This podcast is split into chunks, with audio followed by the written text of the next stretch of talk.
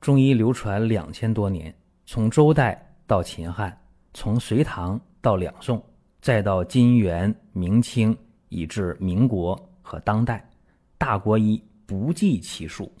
从理论也好，到实践也罢，值得学习的太多了。我们一起去寻宝国医。本期话题啊，讲肛裂如何避免开刀之苦。有过肛裂的朋友知道啊，这个病太痛苦了，真的特别的酸爽啊，呃，非常难受，痛苦。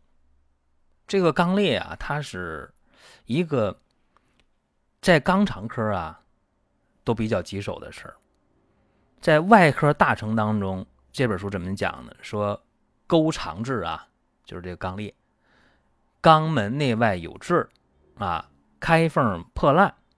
便如羊粪，粪后出血，秽臭，大痛者。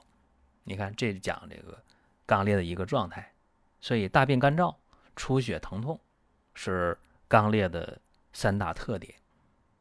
那么肛裂是怎么来的呢？就是肛管周围呀，全程都裂开了，形成一个慢性感染溃疡面，是这么一个病。它往往在肛门中线的前后方。也就是说，在六点钟位置、十二点钟位置它比较多，尤其六点钟位置，这是高发的位置。肛裂一旦出现之后了，特别怕排大便，一排大便疼，疼就不说了，这是很直观的感受。再一个，你不敢看，全是鲜血。好，我讲一个病例啊，女性三十七岁，平时就特别爱吃那个辛辣的，叫无辣不欢吧。当然，他有习惯性便秘，就经常经常的便秘，经常因为大便干，哎，肛门就疼痛就出血了。不严重的时候吧，他能忍，一滴两滴的出血他能忍，然后吧还改变不了自己爱吃辣的这个习惯，所以他也认他认这个事儿啊，我又吃辣的了，我肛裂又犯病了，他也没觉着是一个多大的事儿，这已经拖拖拉拉有。三五年的时间了，最关键是什么呢？是最近这一个来月啊，他便秘特别严重，上火啊，遇到点事儿。于是呢，一排大便，那肛门疼痛是难忍的，然后一使劲儿，好了，便出来了，那血像喷出来那种感觉，便血如注啊，肛门裂的呀，疼啊，像刀割的一样，自己也想办法。吃果枣片，泡番泻叶，想通便吗？不太管用。也知道买那痔疮膏，啊，往上涂，往上抹，也不太管用。他就是在这个肛门六点钟的位置有那个裂口，而且还有这个哨兵痣啊，那一碰疼的不得了。这个中医说是血热肠燥，为啥血热肠燥啊？爱吃辣的。常年累月的吃辛辣的，无辣不欢吗？我们在听节目的过程当中啊，想说的话、想问的事儿，可以通过评论来实现。如果说身边人也需要这个内容，你可以转发一下。再有啊，就是关注的事儿，点关注不迷路，下回还能继续听。另外，大家可以关注一个公众号，叫“光明远”，阳光的光，明天的明，永远的远。这个号啊，每天都有内容的持续更新，方便大家了解最新的动态。点赞、关注、评论、转发这几个动作一气呵成，感谢各位的支持和捧场。怎么治呢？清热止血、缓急止痛、润肠通便。用什么方？大家说那多开点通便的药。嗯，你这么想。只能说对了三分之一吧。用什么方呢？芍药甘草汤啊！我一说这，有人都不理解，说啊，芍药甘草汤不是止痛效果好？对，是止痛效果好啊，缓急止痛。但是你要知道，这个用芍药甘草汤治肛裂，这么治的人不多。估计。医生老人家在写《伤寒论》的时候也没想到说，哎，有人用这个方治肛裂，为什么这么用呢？就取这个方的酸甘化阴、缓急止痛的这么一个强力的效果。好了，下面呢，我们去分析这个方子啊。白芍药四十克，炙甘草十五克，圆胡十五克，生地黄三十克，槐花二十克，火麻仁三十克。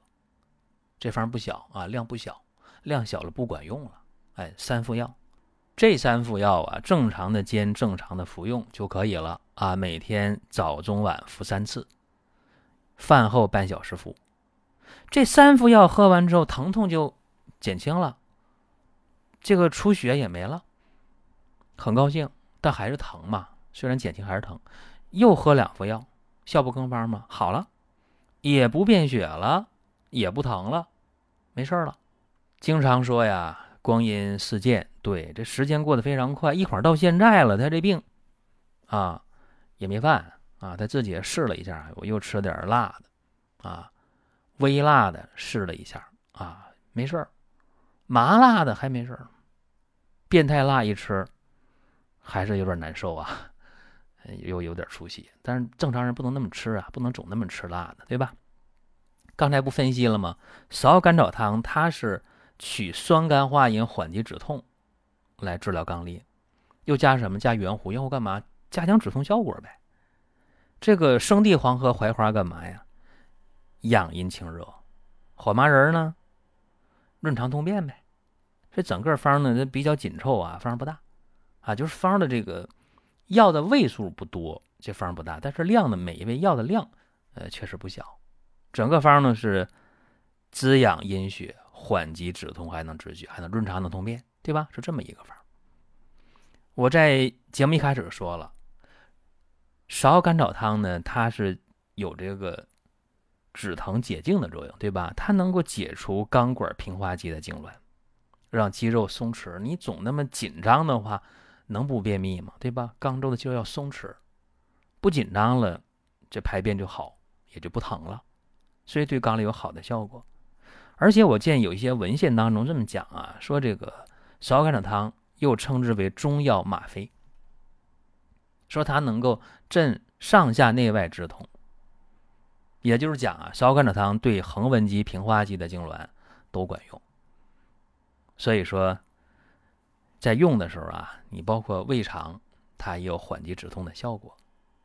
肛裂这个病啊，真不是大病，但是它给病人带来痛苦，不可小看。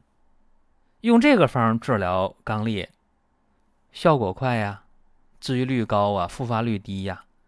呃，近期效果好，远效果更好，甚至呢，可以这样讲，能让病人避免。开刀之苦，所以这就是刚烈的人啊。如果强制性说：“哎，你你别吃那个辣的啊！”我觉得这个不现实啊。就今天的人为什么要无辣不欢呢？就是压力大啊，压力大，总得有一些口腹之欲啊。我吃点辣的，舒服是吧？转移一下我的焦虑、紧张啊、压抑，这也可以理解。